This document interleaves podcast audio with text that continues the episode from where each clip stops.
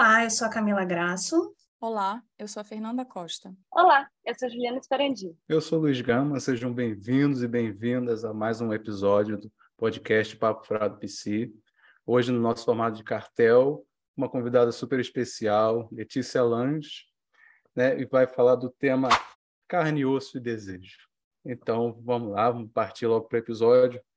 Roda a vinheta aí.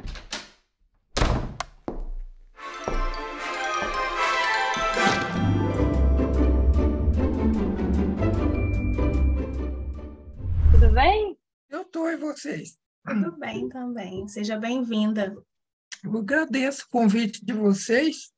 Letícia, como você quer que a gente te apresente aqui? Do jeito que eu me apresentei. Que é a coisa, aliás, que eu já disse há muito tempo, eu não sou homem, nem mulher, nem trans, eu sou Letícia Lanz, uma construção de mim mesma.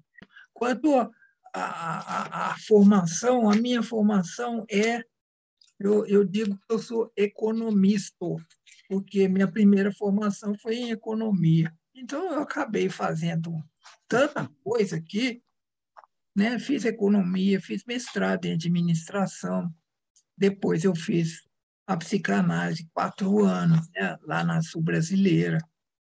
Isso quando me expeliram do mercado de trabalho, porque durante 30 anos eu trabalhei como consultor, né? Boa! Eu era entre as 10 melhores do país. Porque eu transicionei, eu fui apagada. Não é cancelada, não, é apagada. Cancelada é o chique, né? Porque é cheio de conflitos. Ah, não foi, foi. E tem a turma que defende, a turma que ataca. Apagada é assim. Morreu. Morreu. Ao ponto de você com as pessoas no, no aeroporto, né? minha cara não mudou. Nunca fiz nenhuma cirurgia plástica. Né? Mas encontrar com as pessoas no aeroporto e eles simplesmente fazer igual a Dilma fez lá no, no encontro. Deixa eu pegar alguém e pôr na frente, assim, para eu não ver fulano. Eu vi, você veja, eu, eu já vi, parei de ver, não tem a ver. Aí eu estou na clínica desde essa época, isso foi 2002. Então eu estou 20 anos.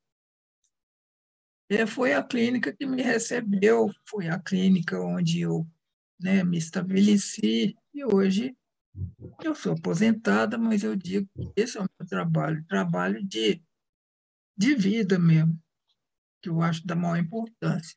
Meu nome é Letícia Lance e eu ainda estou viva. Não tenho ideia até quando, mas até chegar lá eu vou me divertindo.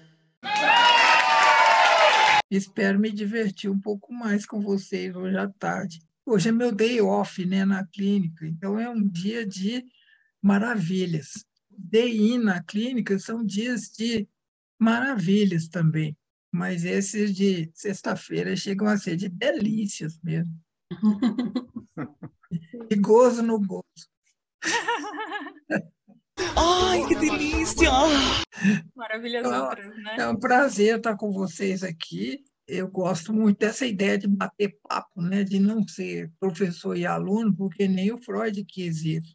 Eles uhum. inventaram isso depois, né? A psicanálise não é algo para se transmitir, embora requeira de quem é, estuda a psicanálise muito tempo de dedicação, muita pesquisa, muita leitura, não necessariamente nem temas relacionados à psicanálise, mas essa questão de professor-aluno, inclusive essa besteira aí que eles inventaram de fazer é, de fazer um, um, um curso né, de psicanálise, bacharelado. É. Vocês sabem disso, né? Que está rolando aí por aí. É, Letícia, a gente falou sobre isso no nosso nono episódio do podcast, que foi um mês que a gente trabalhou um pouco sobre a deformação do analista. Mas eu vou botar um trechinho aqui para vocês lembrarem. E para quem não viu, ficar com vontade de ver, né? No caso, é só sobre isso mesmo. Vocês se formaram? Como é que foi a formatura de vocês, né? como analistas? A família foi? É, eu ainda não me formei, não. Falta um pouquinho. Esse é um tema que tem provocado bastante discussões né, no Brasil, diante da proposta de se ter um bacharelado em psicanálise, de se ter formações, né, de um, de um cunho universitário. É uma deformação, então isso implica um outro lugar, né, do que esse lugar de diploma, de, de fazer um, um curso de psicanalista, né, um bacharelado em psicanálise. E... Fala a verdade, você ficou com vontade de ouvir o papo todo, né? Se ficou, vai lá no YouTube ou no Spotify e coloca o nosso nono episódio. Aliás, não, aproveita e assiste né, o mês inteiro, por favor. Obrigado. Inclusive, nesse mês, a nossa convidada foi a Fernanda Samico. Mas, enfim, vamos voltar para a convidada de hoje. Fala aí, Letícia. Aí ainda. Sim. De fazer o Freud levantar-se do túmulo. Não tem paz, Freud. Coitado. Não tem, não tem paz. Não tem sossego. Como é que surgiu esse desejo pela psicanálise? É antigo. Isso é mais velho que a fome. Você imagina né, um, um, projeto de intelectual nos anos 70, no Brasil dos anos 70, né, em plena ditadura, onde a gente, para você ter ideia, a gente tinha que entrar, nos prender no banheiro para ler Fernando Henrique Cardoso. Hoje é uhum. é capaz de você prender-se no banheiro para não ler Fernando Henrique. Né?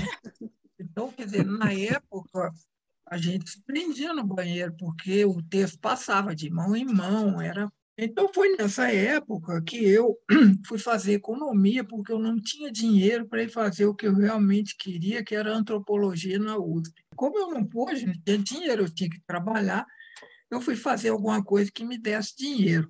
Por coincidência, eu fiz o primeiro vestibular único que existiu nesse país. E passei em oitavo lugar. Eu podia entrar em qualquer faculdade mas eu tinha feito para economia. E lá eu fiquei em segundo lugar, porque o que ficou em primeiro era o primeiro lugar geral. Então era, era bem bacana, porque na época a economia virou assim, um tipo refúgio, porque se você entrasse nas ciências sociais, que para mim era um paliativo de não poder estudar antropologia, era a mesma coisa que comprar uma carteirinha do DOPS sabe? Você passava a ser seguido 24 horas por dia. Era considerado antro. A mesma coisa aconteceria, aconteceria se você fosse para um curso de direito, né? A arquitetura também era terrível. Então, a economia era um refúgio, porque naquela época nem se falava muito em economia nesse país. Eu ainda tinha o conforto de, da biblioteca da escola se chamar Emílio Moura, foi um poeta mineiro, modernista, sabe? contemporâneo de Carlos Monte de Andrade, tão bom quanto ele, só que não ficou tão conhecido porque não saiu de Belo Horizonte. E quem sai, quem não sai de Belo Horizonte até hoje morre desconhecido, exceto Skank, né? E eu me refugiava lá para não ter que estudar econometria, que foi tudo que os militares nos permitiam estudar né, limparam o currículo de economia de tudo que você puder pensar relacionado a humanidades. Né? Deixaram lá economia matemática, econometria, é, é, teoria financeira e os papagaios dele, que era relativamente fácil da gente lidar. Um dia eu resolvi que eu ia trabalhar como consultor, porque eu queria passar um modelo de organização que estava na minha cabeça. Coisa de jovem, sabe? Coisa que vocês ainda devem ter e devem manter aceso. E quem sabe, né? Um de nós acerta um dia. Então, eu, eu andei por muitas empresas durante 28 anos, até o momento em que eu transicionei, né? Ah, aí, nesses intervalos, eu fiz muita coisa ainda. Eu fui estudar na Inglaterra, né? onde eu estudei é, na Universidade de Londres, a dos pobres, que era no North East London. Andei por aí, fui para o Japão. Depois eu decidi, né, quando eu transicionei, eu falei, agora eu vou me dedicar à psicanálise. Eu precisava de encontrar uma instituição que me aceitasse como uma pessoa que não veio da área de, das ciências médicas nem da psicologia, o que no Brasil ainda é algo né? descumprindo mais uma vez a vontade do pai, porque a vontade dele não era essa. Né? E não, Melanie Klein não teria aparecido. Então, a instituição que eu achei foi a Sociedade Sul Brasileira, que na época tinha vínculos com uma instituição odiada, que era a SPOB. Segundo os fundadores, que eu nunca conheci quem era, mas agradeço por eles terem fundado uma instituição que me aceitou, pelo menos, né? embora a rigor não devesse ter entrado, porque eu gosto muito da fala do, do, do Max lá. Não é o Max, é o Groucho Marx, né, que diz que eu jamais entraria é, um clube que me aceitasse como sócio. Bom, eles aceitaram e foi bom para mim. O Sul tem muito contato com a Argentina e eles eram, na época, uma instituição bem aberta. Acabou que eu fiquei lá aos quatro anos, ainda ensinei e cliniquei lá um tempo, indo e voltando para Curitiba, que é onde eu moro.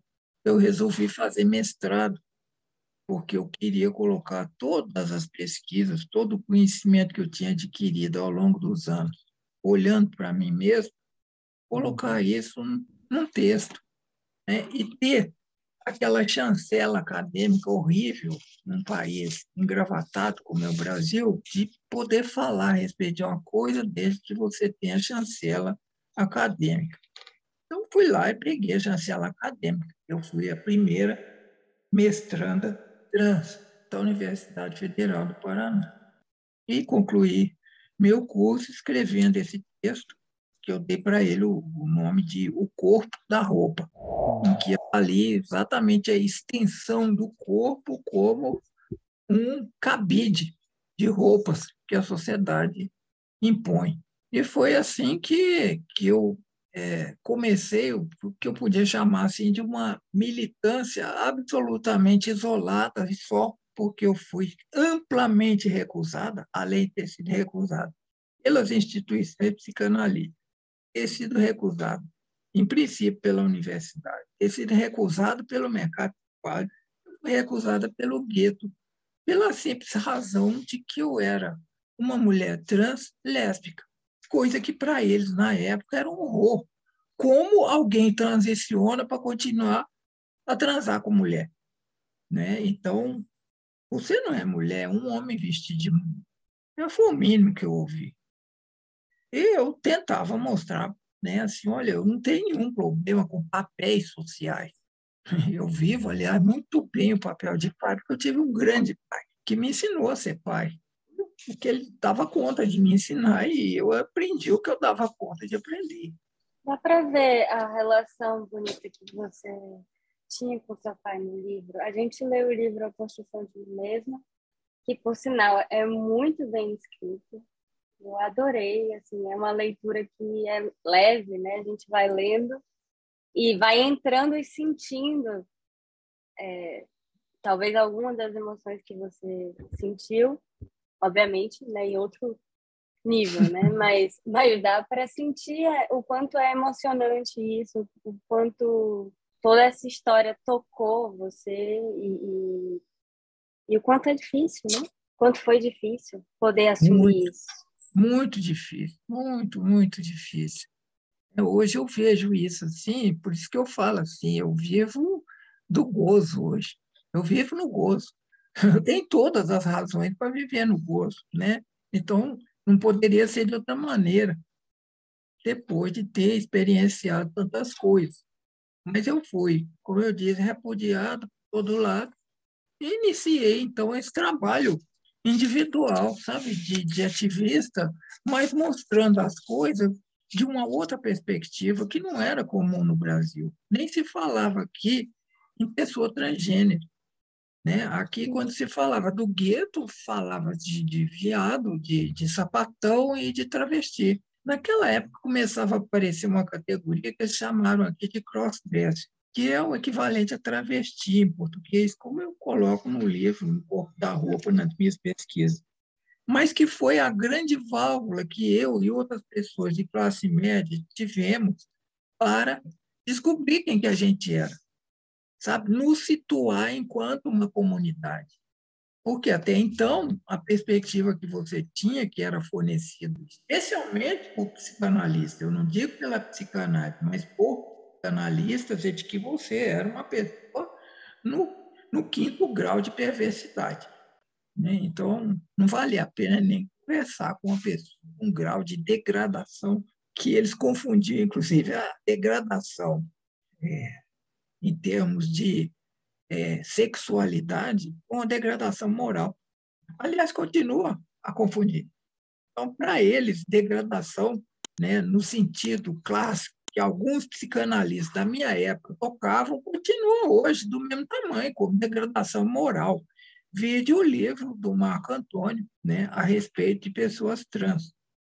Então, é, ele quer ali dar uma lição de moral para desgraçar mais ainda a história, né? ele arrumou a aliança da Elizabeth Rodinesco, né? com esse livro dela, O Eu. Como é que é o título? Eu esqueci. Eu fiquei revoltada. Eu soberano. Eu soberano. Eu, eu, eu fiquei revoltada com aquele livro, né? porque eu sempre respeitei muito o trabalho dela, aprendi muito com ela, aprendo, é uma referência para mim, não tem como. Agora, como é que ela vai investir numa visão tão moralista no final da vida, e comparando né, a, a pessoas que estão mais ligadas a fundamentalismo, ou religiosos, ou políticos, né? E ela sempre foi uma pessoa muito lúcida, escreveu bom. Mas é isso, estou na clínica, gosto da clínica, trabalho na clínica, e é o que eu estou fazendo. E o ativismo é um ativismo que hoje é muito respeitado. Eles não jogam mais bola. Eles, inclusive, fogem do palco, porque vai precisar de ter argumento bastante sólido para discutir comigo. Estou pronto a discutir, mas não vem com o papo furado ou com linguagem neutra que não vai colar, não vai rolar exatamente a questão que eu estudei, que coloquei no corpo da roupa, da transgressão social e de como ela é tratada, né? ou como doença, ou como pecado, né? ou como é, é, uma transgressão jurídica séria, ou como as três coisas em conjunto, que é o que geralmente eles fazem por aí. E isso deu uma perspectiva nova, muito nova, abordagem especialmente aqui no Brasil, porque no exterior já se ensaiavam coisas assim. Mas elas, eu te digo que elas nunca se solidificaram mesmo para valer. Olhando do ponto de vista sociológico, eu acho que a minha foi, sem modéstia nenhuma, a primeira abordagem ampla do tema, colocando a questão não como um desvio moral, como um desvio é, um acidente da natureza, como aquela bobagem de ah, nasci no corpo errado, sabe? Mas colocando dentro uma perspectiva do imaginário social, essa construção homem e mulher. Né? E, é claro, eu bebi muito da Judith Butler, que, por sua vez, tinha bebido muito lá do, do pensamento francês, ali de meados do século passado, né? Deleuze, e Lacan também, né? E, e Júlia Cristeva. É. É, eu queria voltar, Letícia, a um ponto do que você falou antes que me chamou muito atenção, porque na faculdade de psicologia eu fiz durante um ano um trabalho com travestis, em que nesse meio tempo uma delas faz a cirurgia, né, de mudança de, de sexo, enfim. Uhum. E, e, ela relata a mudança que houve frente às outras travestis no, no lugar dela, assim, de, de, como as outras entendiam ela no, depois do momento da cirurgia. E aí você trouxe isso, né? Que era essa tal rejeição, enfim, pelo gueto. É, como é que você entende isso? De uma forma muito simples, né? Eu, eu vou comparar isso que você falou com uma coisa que está muito em moda, que é a tal linguagem neutra que é defendida por quem? Por pessoas que se autodenominam não binários, ou melhor, não binárias, como eles. Bom, se a gente souber um pouquinho de filosofia elementar, você sabe que a negação da coisa acaba sendo a própria coisa, pela referência permanente. Quando eu falo não binário, eu estou me referenciando pelo quê? Pelo binário.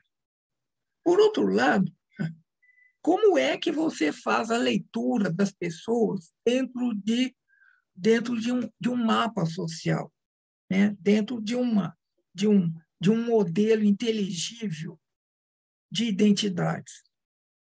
Nós fazemos basicamente essa leitura é, é de homem ou de mulher, não existe outra coisa. Aliás, essa é a categoria que nós chamamos de cisgênero, que é aquele que nasce macho, né?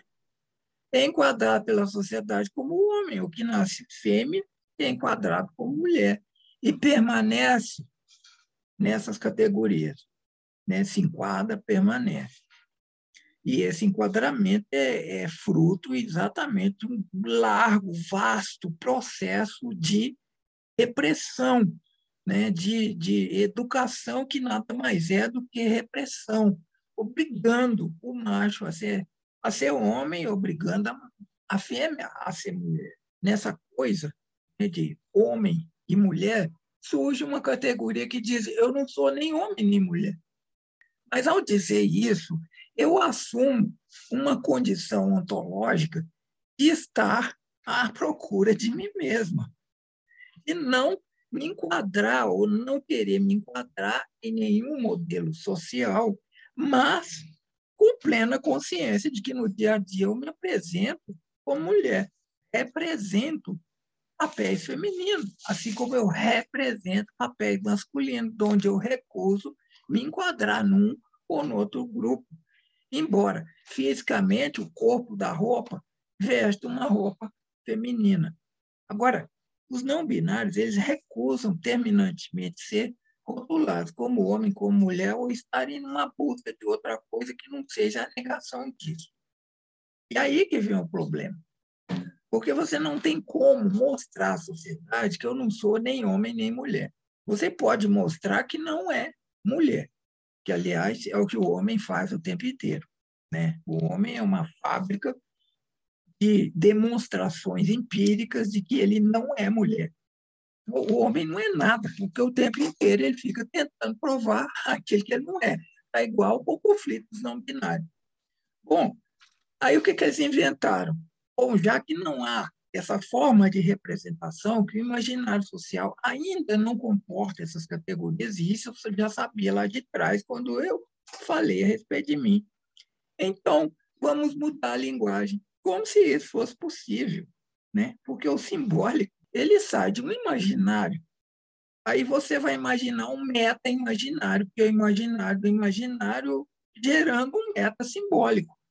Porque num país onde as pessoas ainda confundem né, é, transgênero, a categoria transgênero, com viado e lésbica, para eles só existe viado e lésbica. Só. Travesti é uma concessão que foi feita. Né? É um viado mais afetado. E transou, eles nem sabem o que é isso, até hoje. Não sabe. E aí você vem com uma proposta de criar uma categoria linguística, especialmente para alguém que não é uma coisa nem outra. Bom, num país em que a gente tem que lutar contra a ideologia de gênero, essa excrescência, a gente falar de uma coisa dessa eu legitimo quem fala, né? porque eu não posso tirar o direito das pessoas de estabelecerem essa relação de legitimidade que eles veem, por exemplo, através da fala, através do simbólico, mas eu não participo, porque a minha luta vai ser prioritariamente para a gente falar de gênero, de orientação sexual, de sexo, que as pessoas misturam com gênero. Quando eu vou fazer palestra, por exemplo, por aí, às vezes eu estou lá no meio da palestra, tenho que parar e começar. Espera aí, vocês percebem que a natureza fornece as pessoas em quatro categorias? Em quatro. Ah, é? aí eu vou, sabe? Eu entro tranquilo. Ó, é macho, fêmea, intersexuado e nulo. Né? Macho, o que apresenta pênis, fêmea é que apresenta vagina, intersexuado tem um pouco dos dois, às vezes um sendo mais é, expressivo que o outro, e nulo, hum, coisa nenhuma. Né? Uma síndrome de ventre aberto, por exemplo, em que não, não se formou nenhum órgão. Aí, talvez, por análise é, DNA, você conclua. Agora, a sociedade se apropria dessa condição, que é uma condição natural entre os animais que se reproduzem sexualmente e cria uma categoria chamada homem e uma categoria chamada mulher. E só existem essas duas categorias, elas são a base da organização jurídica da sociedade. Não existe intersexo, existe nulo. E muito menos macho que resolve desempenhar papel reservado à mulher, e muito menos fêmea que resolve, né, por identificação, desempenhar papel de homem. Aí eu falo, na casa de vocês, se tiver gato, quando nasce uma ninhada, ninguém classifica homem e mulher, classifica macho, fêmea, né? essa coisa. E tem gato intersexuado também. É um defeito da natureza ou uma propriedade da natureza? Porque para nós é um defeito, já que o intersexuado, quando nascia, nasce ainda, imediatamente enfermeira e médico interferem para cortar e costurar. Até hoje é assim, não é? Produzindo alguma coisa que possa ser chamada é, de homem ou de mulher, porque a condição essencial para se ser homem é ter o pênis, coisa que o, o sistema jurídico brasileiro, através da leitura do Supremo, enfiou o pé, enfiou o pé na jaca, com a resolução 70, né, o 70 do Conselho Nacional de Justiça, que diz que você pode ir a um cartório, mudar seu nome, seu prenome civil, né, e mudar o sexo. Eles entenderam que aquele sexo que figura na carteirinha é gênero, não é sexo, então pode ser mudado. Ah, mas não tem. Não, não tem não. Porque aquilo ali nós temos é uma construção social, é o imaginário social. Esse imaginário pesadíssimo, né? Que cada um de nós encontra quando chega. Ah, mas é uma escolha. Que escolha porra nenhuma, cara é uma identificação, e é um dos processos mais complexos que nós lidamos com ele da psicanálise, porque quando alguém se identifica com uma coisa, sai de baixo. É como quando eu estou na rua e olho uma roupa que eu gosto, entro e falo, oba, eu quero aquela, mulher acabou. Menina, esvazia. A gente fica igual saco furado, aquele brinquedo, saco furado, saco furado, porque ah, eu tenho outra. Ah, quase que a gente fala, pega outra e ir, né? Porque eu não quero a outra, eu quero aquela. Por que razões? Pela mesma razão que uma pessoa se torna corintiana e odeia São Paulino. Né? Por, pela mesma razão. Não, não tem uma explicação. O processo se chama identificação e ele, ele traz tantas variáveis juntas aqui que é muito difícil da gente dizer qual delas é, é prioritária. Inclusive, uma variável, sim, de ordem biológica, porque eu nasci com cara de menino. Esse é um. Eu não tenho pomo de Adão. Nunca tive. Eu não tenho pelo. Se eu tivesse mais tempo, eu ia perder tempo escrevendo sobre isso. Porque há um componente A, pela maneira como a sociedade atribui né, identidades àquela pessoa. Então, em criança, me atribuíam identidade de menino o tempo inteiro. Então, isso gera uma confusão na cabeça do menino. Quer dizer, peraí, vocês disseram que eu sou homem, mas o tempo inteiro diz que eu pareço com menina, que coisa é essa? No livro, inclusive, eu falo sobre isso. Né? Você diz que conseguiu até ser uma leitura leve, porque ela é pesada. Né? Olha a Sim. confusão identificatória que você cria, porque ali é uma fase de identificação é a fase do espelho, né? ampliada. Não é mais aquele espelho tão localizado que Lacan fala, mas é um espelho onde eu estou construindo a minha identidade a partir do imaginário, do espelho, as projeções que eu tenho ali. E me informam via simbólico que não tem nada a ver, que eu estou fazendo tudo errado. Então eu tinha que negar o que eu via no espelho. Isso me lembrou uma frase que eu, que eu ouvi sua, acho que em alguma entrevista, que gente não, não vem com rótulo. né? Todo mundo nasce gente, o resto é rótulo. Não tem rótulo. Né? Isso é uma, Isso. É, uma é, é, é, fruto do imaginário. Né? Então, quando Eu adoro o modelo do Lacan, por outras razões, não pelas razões que os lacanianos de raiz gostam. Eu adoro o modelo real, simbólico, imaginário, porque a minha origem, como eu falei, foi nas ciências sociais de um ponto de vista mais amplo. Então, o imaginário está na base da construção de qualquer sociedade. Né? Então, aquele imaginário de Lacan é o imaginário das ciências sociais, é aquele que é construído a partir né, da, da formação de valores, né, da criação de modos de ser, que nós chamamos de cultura, que é a superestrutura resultado das relações entre as pessoas e das pessoas com o ambiente. Então, esse é o imaginário.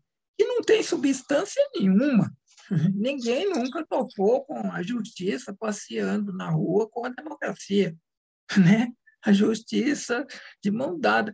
Nunca topamos com isso, mas, no entanto, muita gente é capaz de negar a existência disso e outras de dar vida para que elas continuem a existir.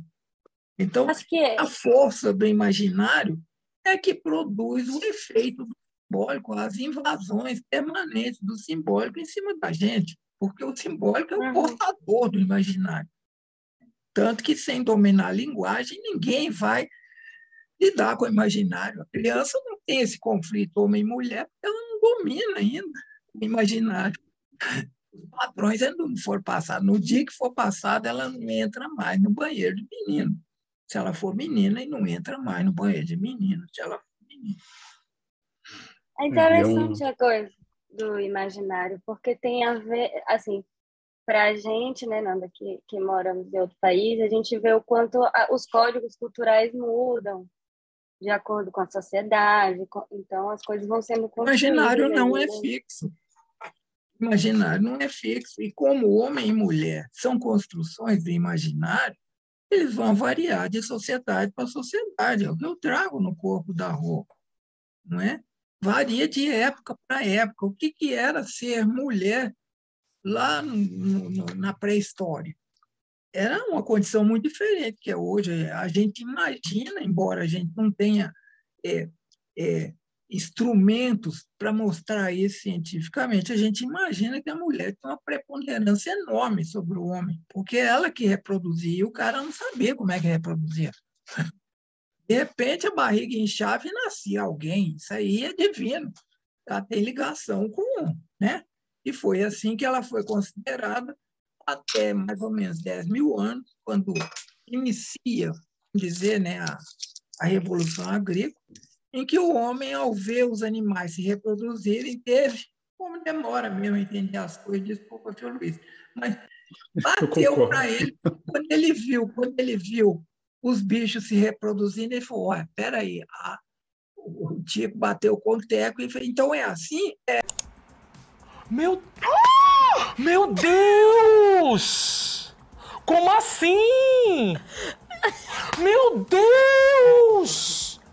Meu Deus! E aí dominou a cena por 10 mil anos, né? subjugando a mulher e produzindo o maior número possível de criaturas para formar seus exércitos e então para servir de moeda de troca.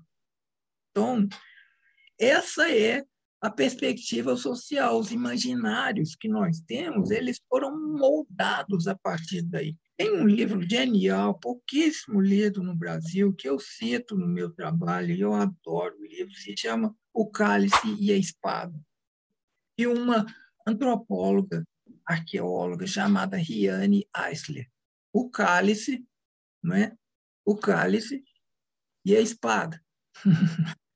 ela faz exatamente a relação entre a, a vagina e o pênis.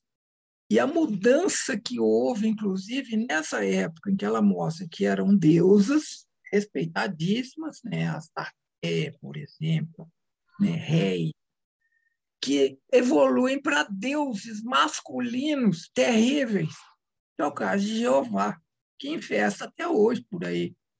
Né? Então, foi quando a dominação feminina passou para o campo masculino e permaneceu.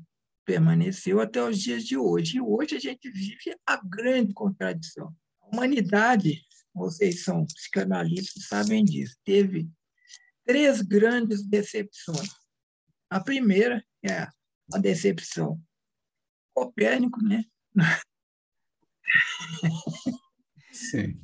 É, é, não é o Sol que, que torno da Terra. A segunda, que foi de Daphne, né? vocês não vieram os anjos, mas os macacos. Né?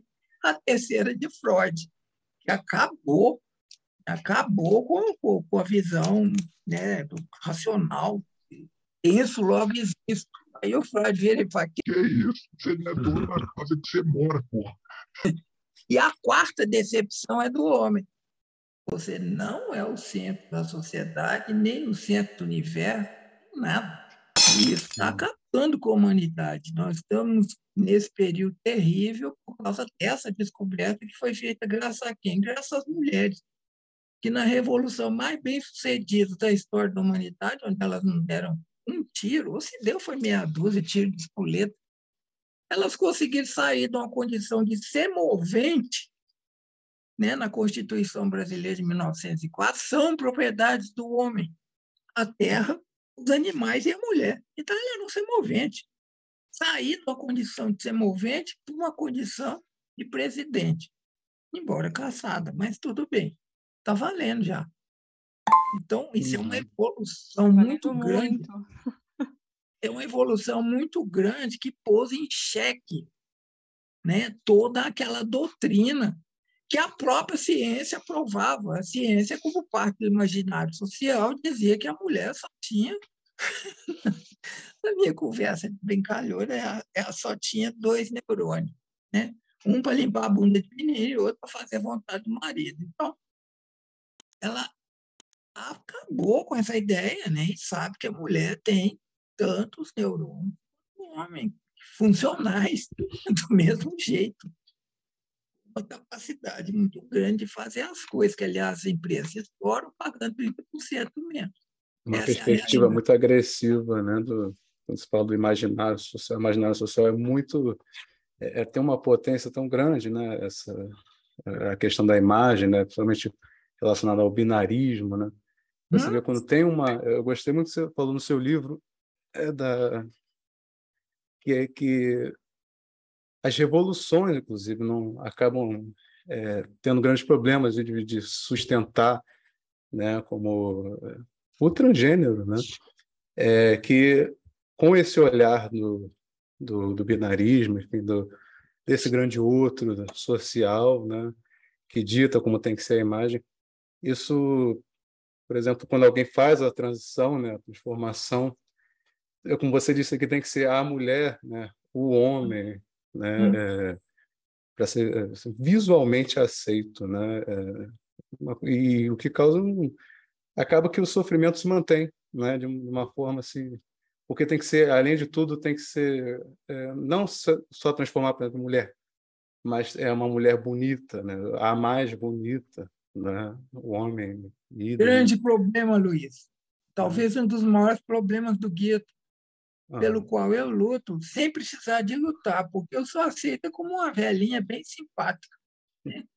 Ah, isso é um ponto bem interessante também que você fala no livro, da transição ser feita em uma determinada idade, né? porque tem dois recortes do corpo aí. O recorte Sim. da idade e o recorte do gênero. Sim. É, e está sujeito, por isso mesmo, ao preconceito dos dois lados. Né? Por sinal, um filme magnífico que eu indico para vocês, assim, de montão, não percam, é Good Luck, Léo Grande, com a Emma Thompson. Gente, Nossa, eu estou vendo muita gente indicando esse filme, é Letícia. É para é ver, eu vou assistir de novo, tenho que assistir, porque primeiro que os diálogos de uma sensibilidade, de uma doçura, para um tema tão pesado, qual seja da idade, da prostituição, da falta de gozo, como é tratado, mas foi tratado assim, olha, você falou, torna-se não só visualmente bonito, como gostoso de assistir.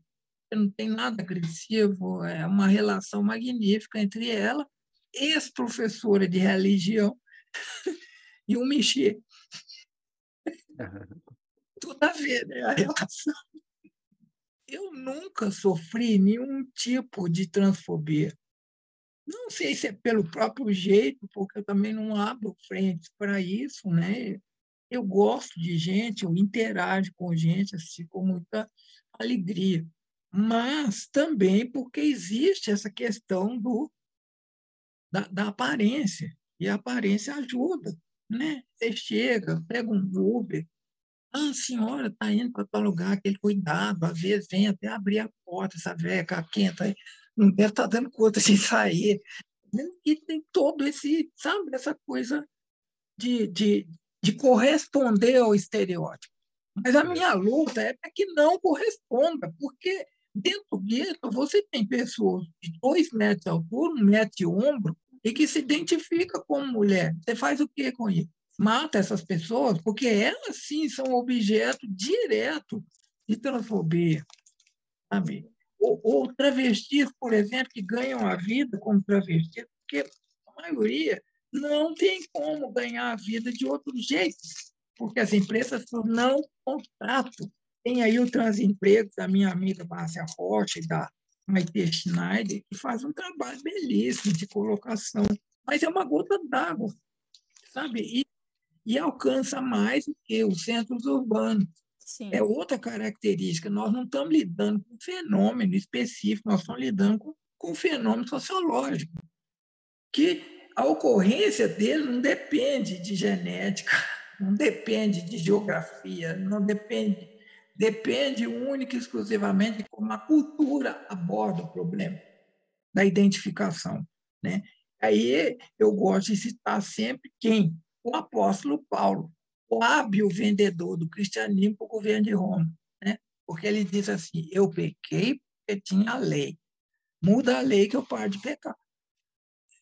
Olha a inteligência de perceber que nós estamos lidando não com condições herdadas biologicamente, mas condições politicamente criadas e que, portanto, podem ser alteradas. A minha luta, inclusive, é acabar com gênero. Eu não quero que a gênero, não. Para quê? Ah, mas você vive como mulher e, e quer acabar com gênero? Por quê? Eu tenho imaginação. Eu acho que assim eu fico mais bonitinha. Só. mas não tem razão outra nenhuma ah, do dia, nasci no corpo errado. Não, minha resposta, nasci na sociedade errada, porque é uma sociedade que distribui as pessoas em função única e exclusivamente do que ela tem entre as pernas. Isso aqui é uma sociedade de louco, de louco. Nasceu, olha, ah, tem pênis, é homem. Gente, um órgão dominar o todo, se fosse ao menos o cérebro, por que não é a cor dos olhos, o nariz, né? a boca? Não, é ali por quê? Porque vem de 10 mil anos de dominação, é ali que a coisa se instalava, e fazia sentido para ela. Fazia, porque numericamente né, nascia 100 pessoas e sobrevivia duas. Então tinha que fazer muitos, tinha que dominar, tinha, mas acabou isso, acabou.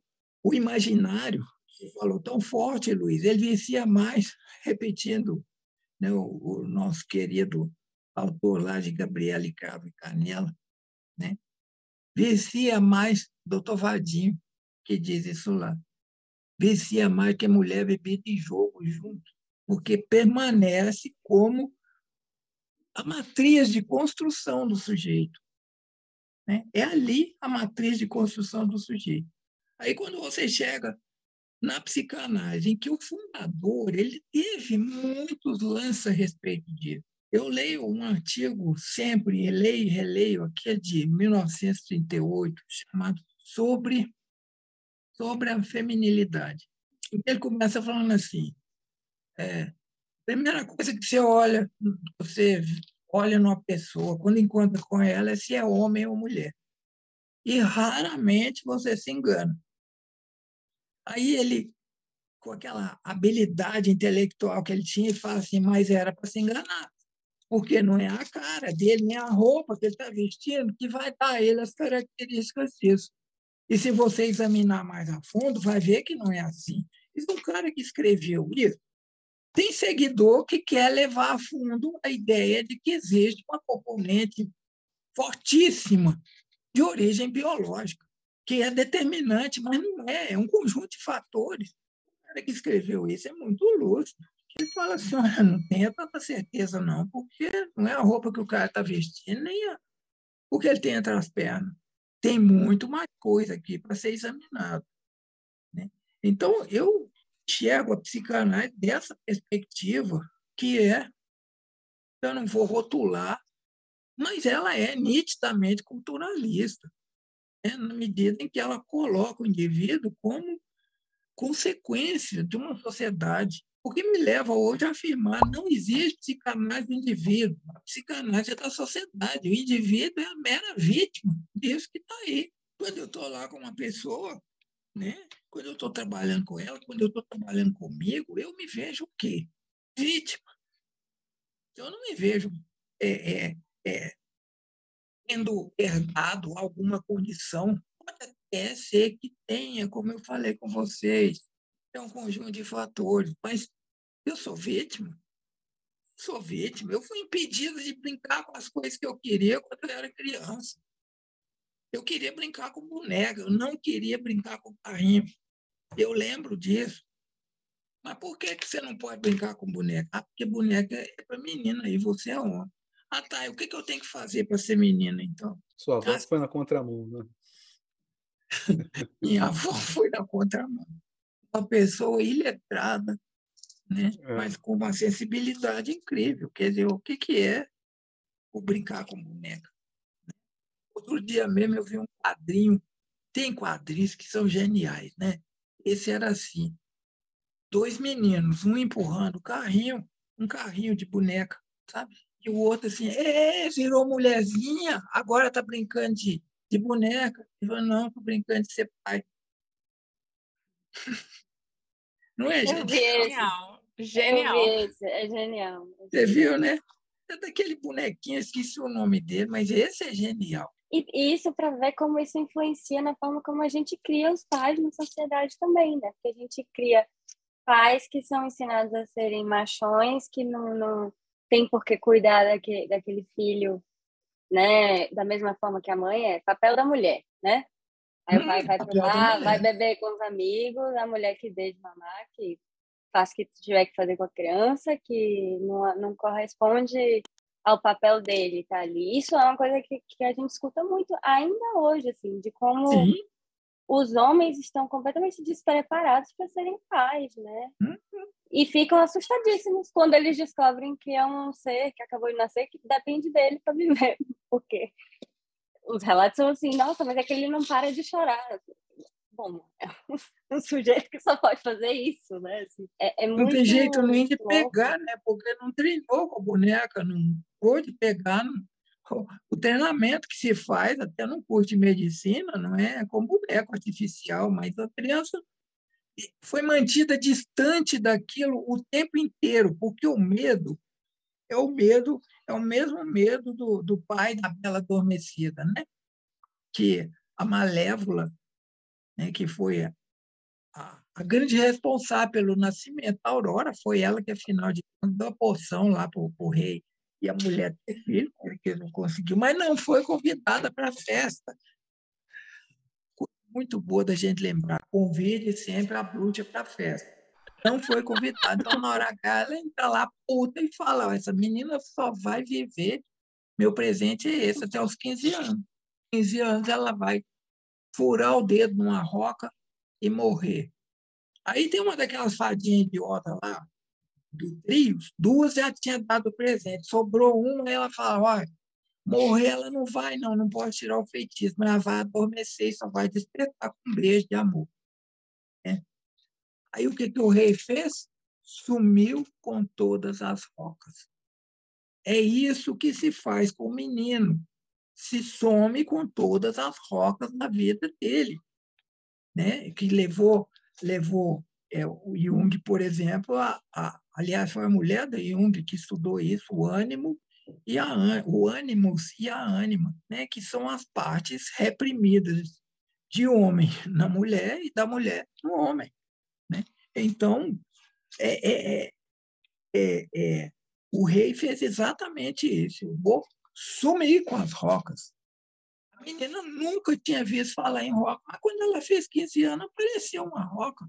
E é o que eu coloco na minha vida, porque como que algo que apareceu na primeira infância permanece vivo quando eu tinha 50 e foi reprimido durante o tempo inteiro, porque chegou um momento que eu não aguentei mais a repressão e que eu já tinha argumentos suficientes para mim para entender o que tinha se passado comigo e me sentir vítima.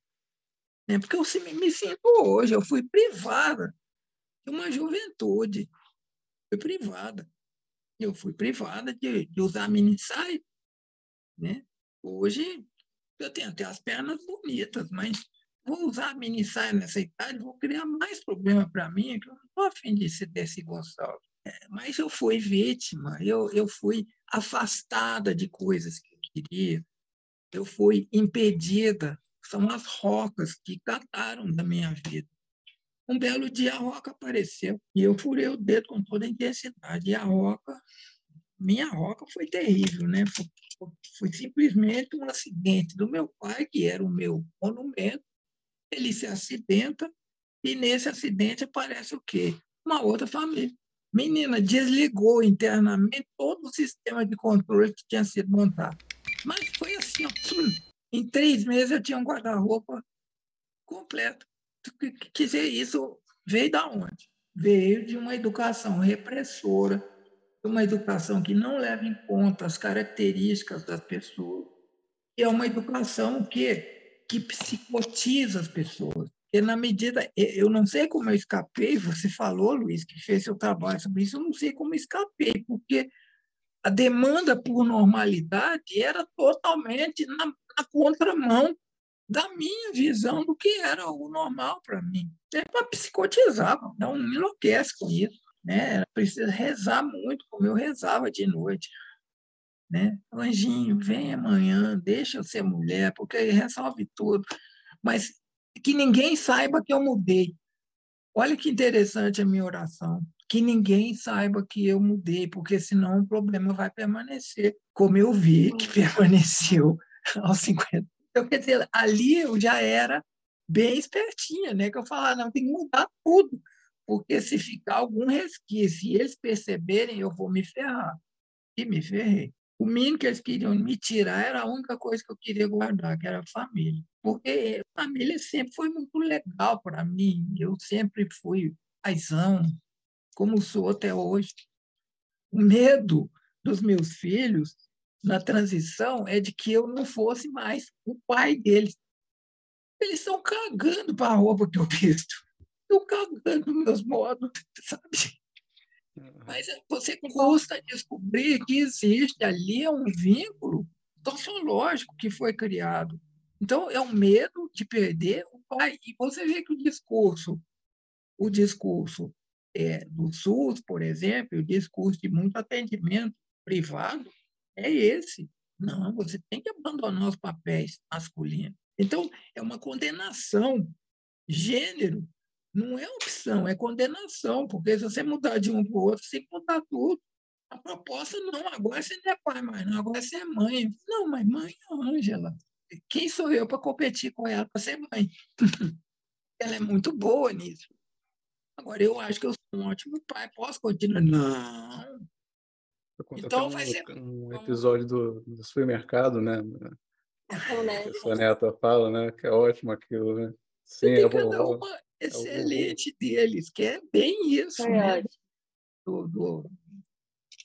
É como se fosse algo do abdicar das pequenas construções que você conseguiu fazer, apesar de todos esses pesares, e aí você te impõe isso, né? Assim, abre a mão, você precisa... Isso tava, isso acabou comigo, foi isso que me levou para o TI. É, é uma coisa, olha só como está todo imbricado. Né? Se eu nasço na base da pirâmide, né, eu ia acabar sendo que o viadinho do pedaço, porque ia acabar sendo deflorado, acabar sendo uhum. o viado sem querer. Eu ia me tornar travesti e eu ia ter uma existência efêmera. Pouco tempo de vida, como acontece. Não, nasci em classe média. sabe? Cheio de igreja católica em cima, padre, bispo. Meu padrinho era padre, para vocês terem ideia, porque senão o cara super liberal. Ele não tem culpa de nada, pelo contrário. É, mas igreja em cima, Minas. Minas, só de falar que Minas, Minas é Minas, é cheio de montanha. Ó, até no nome Minas, é todo só montanha. E montanha de coisas que você absolutamente não quer lidar. Então, é, é isso, né? Eu tive que me haver com essas coisas todas, e isso me levou para o UTI. O coração não deu conta. Eu arrepiei mesmo, que eu falei, como que eu vou harmonizar isso tudo, que é o que o Luiz falou. Gente, mas é, é tudo que eu consegui nessa merda toda, isso aqui eu consegui, eu consegui ser pai, né? eu consegui é, uma esposa, eu consegui fazer coisas na sociedade, agora vou ter que abrir mão disso. Bom, eles foram impiedosos na carreira, mas nisso aí eu não deixei. E olha que teve pressão, inclusive da minha própria família, da minha própria família, que achava que eu e minha companheira, a gente não podia continuar junto. O que, que vocês vão fazer, João? Perguntas maravilhosas, assim. Vocês agora estão dormindo separados? Não, mesma cama. Mas é, dorme na mesma cama? Faz o que na cama? Eu durmo. Aí, né, quando via que eu ia, não ia responder mesmo, e sexo, como é que é? Ah, não, sexo a gente só faz em elevador, que é para. A gente gosta muito de chocar, sabe? Então, na cama não é efeito, né? Essa merda um para ficar interesse todo no tema, né? Sabe? Porque vinha cercando, o que eles interessavam era isso. Como É. vai ser o sexo? Que sexo? Não é sua conta, não, poxa, mas tá bom, é, é no elevador. Mas foi desse jeito, e a gente superar isso, olha, isso quase nos separou. Se eu não tivesse Uhum. como companheira uma pessoa excepcional, uma mulher genial, né, que me ensinou, inclusive me ensina até hoje essa mulher, é, eu tinha dançado nessa história. Cabeça tinha ido para o espaço, mas assim, se não voltar, começou com o coração e se sobrevivesse, eu ia pirar o cabeção. Uhum. Começou com o coração e pirou o cabeção. Ia ser o. título do livro, que eu não escrever. Mas que felicidade de você ter uma companheira que te apoia. Por isso que eu estou te falando que eu vivo no gozo.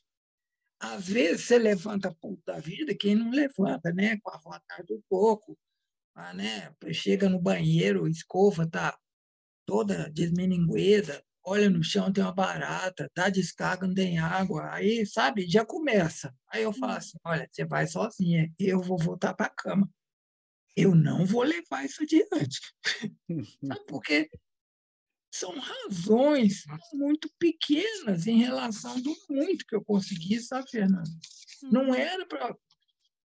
Toda a lógica dizia que eu não estaria aqui, porque foi todo mundo absolutamente contra eu a vida inteira.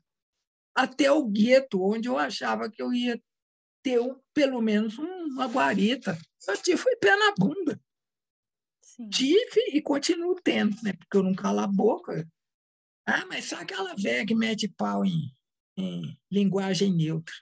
Não, aquela velha e mais pessoas sensatas continuam metendo. Se quiser, fica, mas eu não vou abrir mão das posições, porque, como eu disse, são posições sólidas dentro das informações, dos conhecimentos que eu posso pesquisar e adquirir. Eu não estou falando o ar, não. Né? Não estou falando a pobrinha, não. Que, aliás, é o costume. Mas é importante, assim, para a gente ouvir um pouco, assim, da sua trajetória, é, disso que é, né, o olhar da sociedade sobre as pessoas transgêneros, enfim. E, e, e também deixar claro de que, de que há violência nisso, né? Assim, o percentual de, de pessoas trans que são mortas, assim, muito precocemente é altíssimo. Então, assim, é, a gente precisa falar sobre isso, a gente precisa colocar isso na mesa, dar nome a isso, né? E é importante esse trabalho que você faz. É, eu concordo plenamente com a Ju, que o seu livro tem um, tem um, um quê de leveza, mas uma delicadeza muito grande para descrever situações que são muito duras, muito duras. Então, é, é importante a gente é, falar disso, a gente dar espaço para isso, né? Vale dizer que não é só uma violência física, né, que mata, né? É, claro. Tendo visto a política, né, nos últimos anos até agora, né, o discurso mata muito, né? A palavra mata muito. Né? O discurso empodera é. quem quer matar também, né? No caso de pessoas transgêneras, não, não é só a violência que sofre esse pessoal que está na base da pirâmide, porque também a interseccionalidade é fundamental. Porque em pessoas de classe média como eu, o que mata é essa violência moral. Uhum. Né? Porque uhum. que é tão danosa quanto a outra. Eu diria que, em um certo aspecto, a outra até acaba com o problema. Vamos embora, acabou. Aqui não, você permanece viva com quê? Primeira companheira de toda hora, culpa.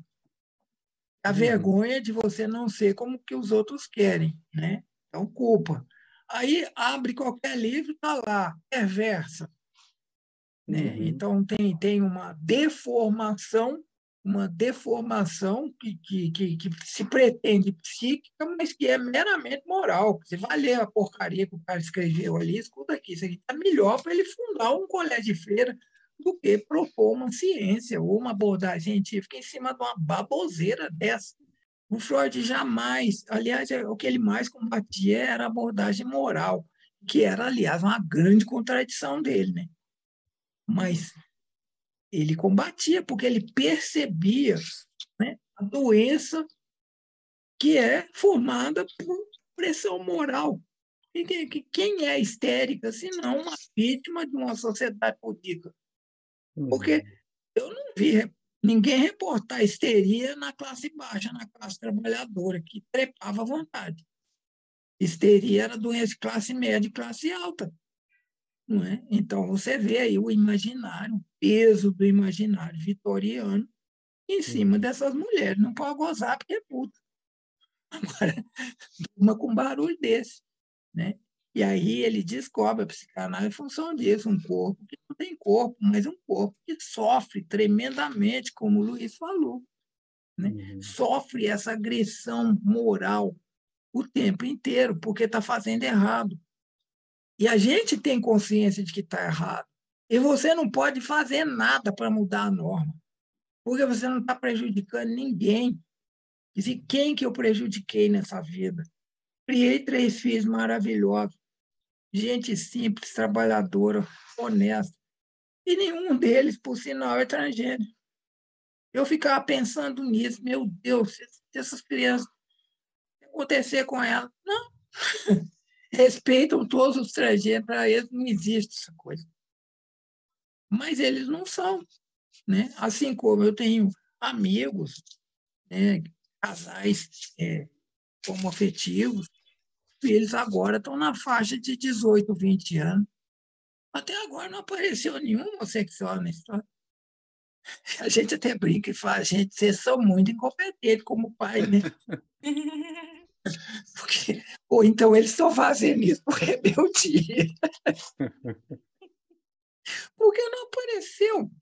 Então, o que está sendo causado de transtorno à sociedade? Qual é o transtorno, a não ser o transtorno em cima de valores, de processos, de estruturas que estão completamente ultrapassados? A mulher não vai voltar para a cozinha a população LGBT não vai voltar para o armário. Aqui saiu, não volta. E tem muita gente para sair, precisa sair. Né? Mas eles insistem, insistem, insistem. Só atrasa a história, como sempre atrasaram. É os maiores empata foda que tem. Mas acabou que né, você viu sempre, de alguma forma, a humanidade caminhou. Então passa adiante. Porque não é por aí o nosso, o nosso é, envolvimento. Interessante. Gente, nosso tempo está estourando.